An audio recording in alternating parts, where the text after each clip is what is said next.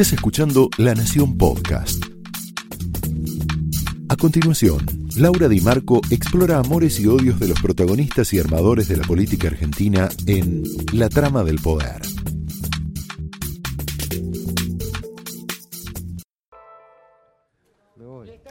Hola, muy buenas noches. Muy bienvenidos a la trama de esta noche. Berretalandia, como decíamos recién, agobio. Son dos palabras que se hicieron populares en el diccionario político argentino. La primera es un término que acuñó Carlos Melconian. Y yo le agregaría, nos estamos acostumbrando a Berretalandia, tristemente. La segunda la usó Alberto Fernández, el agobio, para describir, ¿te acordás?, el estado anímico de su amiga, Marcela Lozardo, antes de soltarle la mano. Quizá también hablaba de él mismo, ¿no? Por lo del agobio, o de Martín Guzmán, a quien Cristina se encargó de desgastar un poquito más esta semana. ¿Escuchamos a Cristina? Deberíamos hacer todos un esfuercito, sobre todo aquellos que tienen responsabilidades institucionales, sean del oficialismo o de la oposición. Es más, si fueran de la oposición, que son los que contrajeron todo el endeudamiento del préstamo del Fondo Monetario Internacional, son los que más deberían colaborar, insistir para que nos den mayor plazo y mucha menor tasa de interés que la que el fondo quiere aplicarle a la reestructuración que otros contrajeron y que todos sabemos, todos y todas, que en los plazos y con las tasas que se pretenden, no solamente es inaceptable, que podría ser una actitud subjetiva. Bueno, no, no acepto, no. No es un problema de subjetividades. Es un problema de que no podemos pagar porque no tenemos la plata para pagarlo. Bueno, como veías, lo limó un poquito más cuando eh, ella misma salió a digitar la botonera de la economía, advirtiendo que la deuda con el fondo que se tomó durante el macrismo es impagable. Palabras más, palabras menos. El ministro, sabes que está ahora mismo en Washington tratando de llegar a un acuerdo con el fondo. Pero mira lo que dijo Eve de Bonafini esta tarde hablando de Guzmán y de Alberto Fernández. ¿Eve de Bonafini representa lo que dice Cristina? ¿Es un outsider? Mira.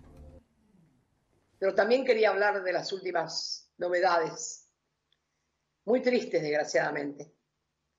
El señor presidente y el ministro Guzmán, que nos estuvieron engañando todo el tiempo, que iban a hacer acá y allá y que era bueno y que no sé qué, Ayer el presidente y el ministro hicieron ya un acuerdo con el fondo.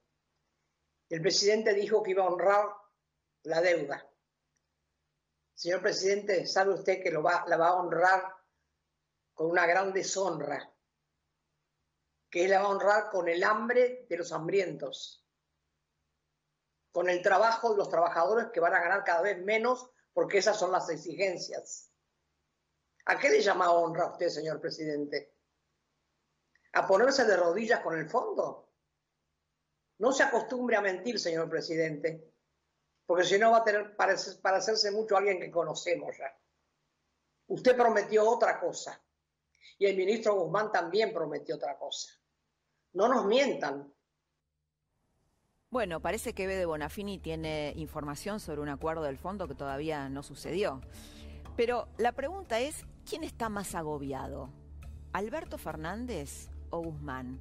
Jorge Liotti, ¿cómo estás? Buenas noches. Jorge Liotti, yo les cuento, es no solamente uno de los columnistas más informados de la Argentina, sino que además se encarga de recorrer todo el espinel de fuentes y de conversar con los protagonistas directos. Así que lo que te va a contar es lo que recogió de esas fuentes. Jorge, ¿cómo estás? Bienvenido a la trama. ¿Quién está más agobiado, Alberto o Guzmán? Mira, yo creo que es un momento complejo para ambos. Guzmán muy expuesto después de este viaje a Estados Unidos, con resultados que seguramente ahora vamos a un poquito conversar acá también con Francisco. Eh, y Alberto también, un momento muy, de muchas condiciones, de muchas limitaciones, con demasiados movimientos internos que lo siguen desgastando, lo exhiben muy expuesto y sobre todo con un protagonismo de la vicepresidenta como el de ayer, que parece querer condicionar una parte muy importante de la política económica, a pesar de que hoy en el mensaje del Fondo Monetario dejaron en claro que es muy difícil cambiar los plazos o las condiciones. Lo que está planteando de Bonafini para el Fondo Monetario no tiene ninguna cabida, ¿no? Después vamos a hablar del acuerdo con el fondo, nos vamos a meter a fondo, valga la redundancia, en eso.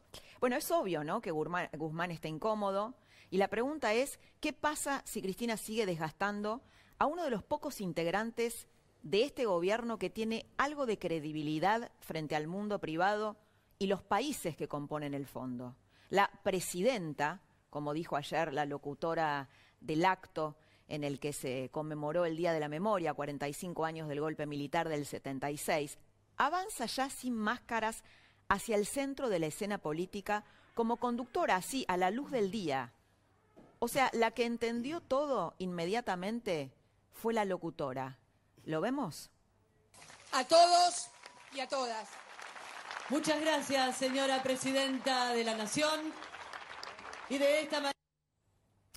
Ayer tiró una propuesta, aprovechando tal vez, creo yo, ¿no? La situación de emergencia que vive el mundo, eh, tratando de pensar que si puede lograr alguna, alguna flexibilidad, ¿no? Que es la de extender los plazos de pago de la deuda de 44 mil millones de dólares a 20 años, algo que por ahora parece inviable. Es más, hoy el fondo le respondió.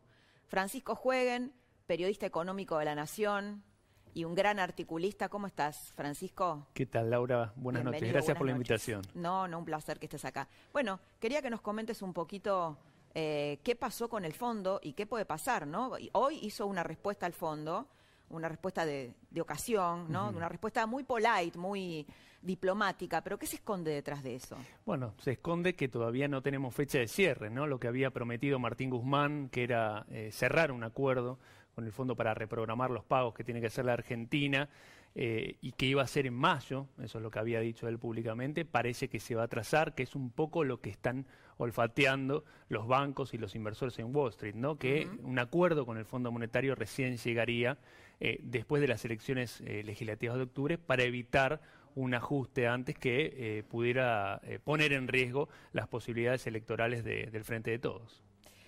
Vos sabés que, y les digo a, la mesa y sobre todo a, Francisco Jueguen y, a Jorge Liotti, Hoy charlaba con Andrés Malamud, que les cuento es un politólogo argentino que vive en Portugal, y tiene otra mirada Andrés Malamud. Después lo charlamos un poquito en la mesa. Él lo que dice es, es totalmente, va en contra de todas las interpretaciones que se hicieron hoy, ¿no? Dice algo así como que Cristina, al, al, ver el vacío de poder o el vaciamiento que ella misma le hizo a Alberto Fernández, se pone ella para proporcionarle un paraguas a Guzmán para hacer eh, su acuerdo con el fondo proponiendo un acuerdo político, ¿no? que Cristina se las ve negras, se las ve mal, eh, la bomba puede estallarle en su propio gobierno, está buscando un acuerdo con el fondo, no petardeando al fondo, y como Alberto Fernández no tiene poder, es ella la que sale a contenerlo. Después vamos a hablar de esta tesis. Su hijo Máximo, el hijo de Cristina Kirchner, está queriendo efectivamente instrumentar esta idea de la madre en un acuerdo con la oposición. ¿Lo piensan para después de las elecciones? O sea, un acuerdo que involucre a algunos opositores, ¿no? Un acuerdo de renegociación de la deuda. Escuchamos a Cristina, mira lo que dice. Fundamentalmente entender que como no seamos capaces desde los partidos políticos porque son los partidos políticos los que van a elecciones y tienen las responsabilidades institucionales en el Estado. Si desde los partidos políticos no somos capaces de articular un acuerdo mínimo frente a cuestiones estructurales, como es el endeudamiento externo y la economía bimonetaria, de la que ya me habrán escuchado o por lo menos leído al respecto, va a ser muy difícil gobernar la Argentina, sino imposible tal vez. Bueno, está reflotando así la idea del acuerdo, ¿no? Un método extraño, ¿no? Porque le pega palos a la oposición y después llama a un acuerdo. Una metodología que ya había ensayado, ¿te acordás? En la famosa carta esta kilométrica que hizo, escrita en Facebook hace unos meses, donde por primera vez ella habló de los funcionarios que no funcionan y ahí proponía un acuerdo Cristina Kirchner. Ahí también sugería un acuerdo. Hoy, mira, pasó algo que vale la pena destacar y recortar. Después le vamos a preguntar esto a Maximiliano Guerra, que está hoy en nuestros estudios, vamos a hacer un mano a mano con Maximiliano Guerra, que ya viene metido en política, tal vez es candidato de Juntos por el Cambio, después le vamos a preguntar esto. Pero lo que sucedió hoy, es que le tiró una flor a Rodríguez Larreta, Cristina Kirchner. Fue en forma de tuit, lo estás viendo ahí. Eh, el tuit dice, más allá de las públicas diferencias políticas, económicas que tenemos, resulta reconfortante que uno de los dos principales dirigentes de la oposición comparta sensibilidades, vivencias y miradas similares sobre la tragedia de la dictadura cívico-militar.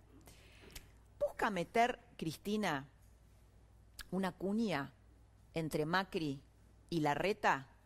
Hoy hubo otra foto, viste que la política se comunica a través de fotos. Entonces, después del discurso de ayer de Cristina, en donde dice que la deuda es impagable, critica a la oposición, y después de, este tuit que viste elogiándolo a Larreta por primera vez, hoy Larreta y Macri se sacaron una foto juntos, que ahí lo estamos viendo. Cristina pareciera pensar en una suerte de acuerdo, no sé si de un pacto de la Moncloa, pero de un acuerdo nacional, no con, todos juntos por el cambio, no con toda la oposición, sino con potenciales futuros presidenciables. ¿En quién piensa? Piensa en Larreta, piensa en María Eugenia Vidal, piensa en Sergio Massa, para la reprogramación de la deuda en un plazo de 20 años, algo que el fondo no está dispuesto a aceptar en principio. Los argentinos estamos empezando a normalizar cosas aberrantes. La pobreza, la mediocridad, el miedo a salir a la calle, la convivencia con el narco que se volvió a instalar fuerte. Empezamos a naturalizar la falta de vacunas y los privilegios de la casta política como la apropiación ilegal de las dosis por, parte de políticos y de militantes. A ver, lo que yo siento es que nos escandalizamos cinco minutos, pero después nos termina pareciendo natural que una chica de 18 años, Estefanía Purita Díaz, que es la militante kirchnerista que trabaja con el ministro Ferraresi, se haya vacunado. Se haya vacunado antes que tu mamá, antes que tu papá, tus abuelos, poniendo en riesgo sus vidas. Hoy eh, también se conoció, bueno, otro caso, ¿no? Hay, hay decenas de casos. Hoy Luis Gasulla nos trajo un informe sobre las causas judiciales que hay en distintos distritos, en distintas intendencias del conurbano bonaerense y también en el resto de la Argentina y algunos, algunos casos. ¿Cómo estás, Luis Gasulla? Bienvenido. Hola Laura, ¿cómo estás? Buenas noches. Un gusto, un gusto tenerte acá, un gusto tenerte acá. Bueno, hoy te decía, después vamos a charlar este, este material que trajiste que es, eh, que es bien impactante y bien interesante. Hoy se conoció el caso de un intendente cordobés de 52 años que accedió a la vacuna militante, obviamente quitándosela a tantos mayores de 60, 70 y 80, completamente indefensos ante el virus.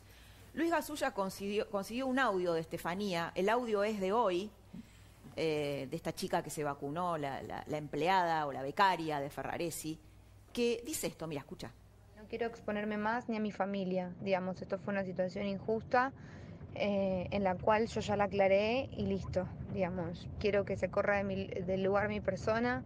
Tengo una familia, estoy muy abocada a recomponerme de esta situación tan difícil para mí, abocada a seguir estudiando, conectándome con mi formación y abocada a mi familia, a recomponernos todos.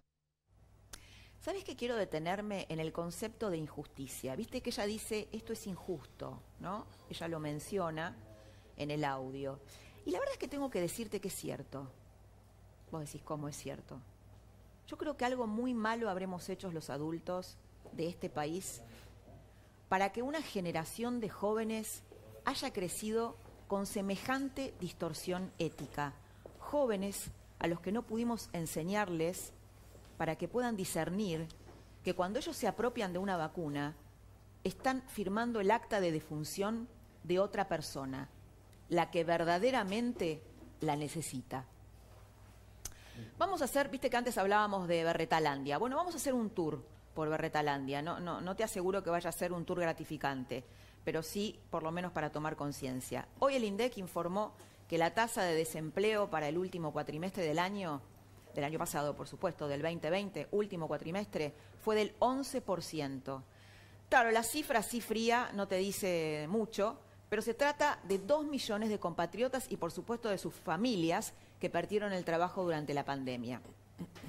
La actividad económica cayó en el 2020 casi 10 puntos el año pasado. La mitad de lo que cayó en Brasil. Viste que Alberto Fernández dice, bueno, cayeron todos los países. No, algunos cayeron mucho más que otros. Una caída histórica del consumo privado, que esto implica desde cuando vas a comprar la leche al súper hasta comprarte un auto o un electrodoméstico, todo lo que se consume, del consumo y de la inversión, un 13%, la mayor desde la crisis del 2001. Unas 25.000 empresas dejaron de pagar impuestos hasta noviembre del 2020. No se sabe si desaparecieron o si finalmente estaban tan asfixiadas que no pudieron pagar impuestos. Un, capítulo aparte es la inflación, sin duda. Entre octubre de 2020, febrero de 2021, la suba de precios promedio acumulada fue del 20%. 20%. Y nosotros, anestesiados. Parece como si hubiéramos, nos, nos, hubiéramos conformado con haber sobrevivido a la pandemia durante el 2020, y eso es todo. Mira, hoy hablaba con una amiga, una gran amiga, enorme colega, Norma Morandini, y me decía, Laura, la gente está resignada. La gente dice, bueno, es lo que hay, es lo que tenemos, pero lo que hay es sufrimiento. ¿Se puede salir de ese cortocircuito? Lo vamos a hablar en la mesa, tenemos un psicólogo, Luis Grach, lo vamos a hablar en esta mesa, de, de, qué se trata y cómo se puede salir, ¿no? Venezuela y los tragaboludos, sí, los tragaboludos, no me equivoqué, tragaboludos. En el Día de la Memoria, Cristina abandonó la ficción, la ficción de que ella está en la sombra y Alberto es quien manda, y la ficción de que cree en la democracia. La Argentina se retiró justo el 24 de marzo del Grupo Lima, en un claro guiño a Maduro. Hay un tuit que todavía no salió mucho a la luz de Juan Grabois, que te lo quiero compartir porque es muy fuerte y porque representa el pensamiento de una parte del Frente de Todos. Dice, más allá del tema Venezuela, el Grupo Lima es la versión bananera de la OTAN para gobiernos colonizados. Bien hicimos sin irnos. Falta irnos del siniestro FMI y que la deuda la paguen los, los fugadores. Los fugadores. Bien, el relato del kirchnerismo a full.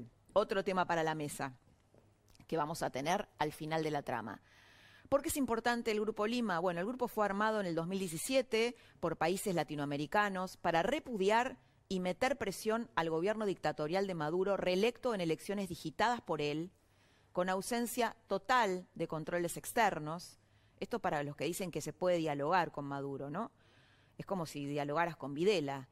La Venezuela de Maduro es hoy una dictadura que tortura, que mata, que mete presos a opositores, que anula las libertades, las más básicas. Y esto no se me ocurre a mí, no se le ocurran a los periodistas, no se nos ocurran a nosotros.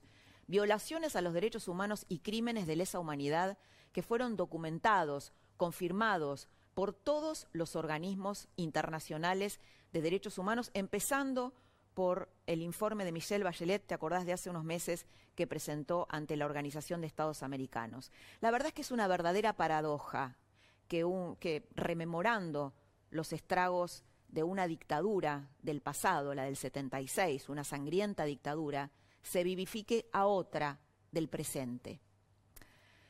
También en un día que eh, pretendía poner en valor los derechos humanos, Estela Carlotto, una dirigente que durante años ha sido un ejemplo de lucha contra la dictadura, a la que muchos admirábamos, eh, pidió meter preso a un presidente democrático.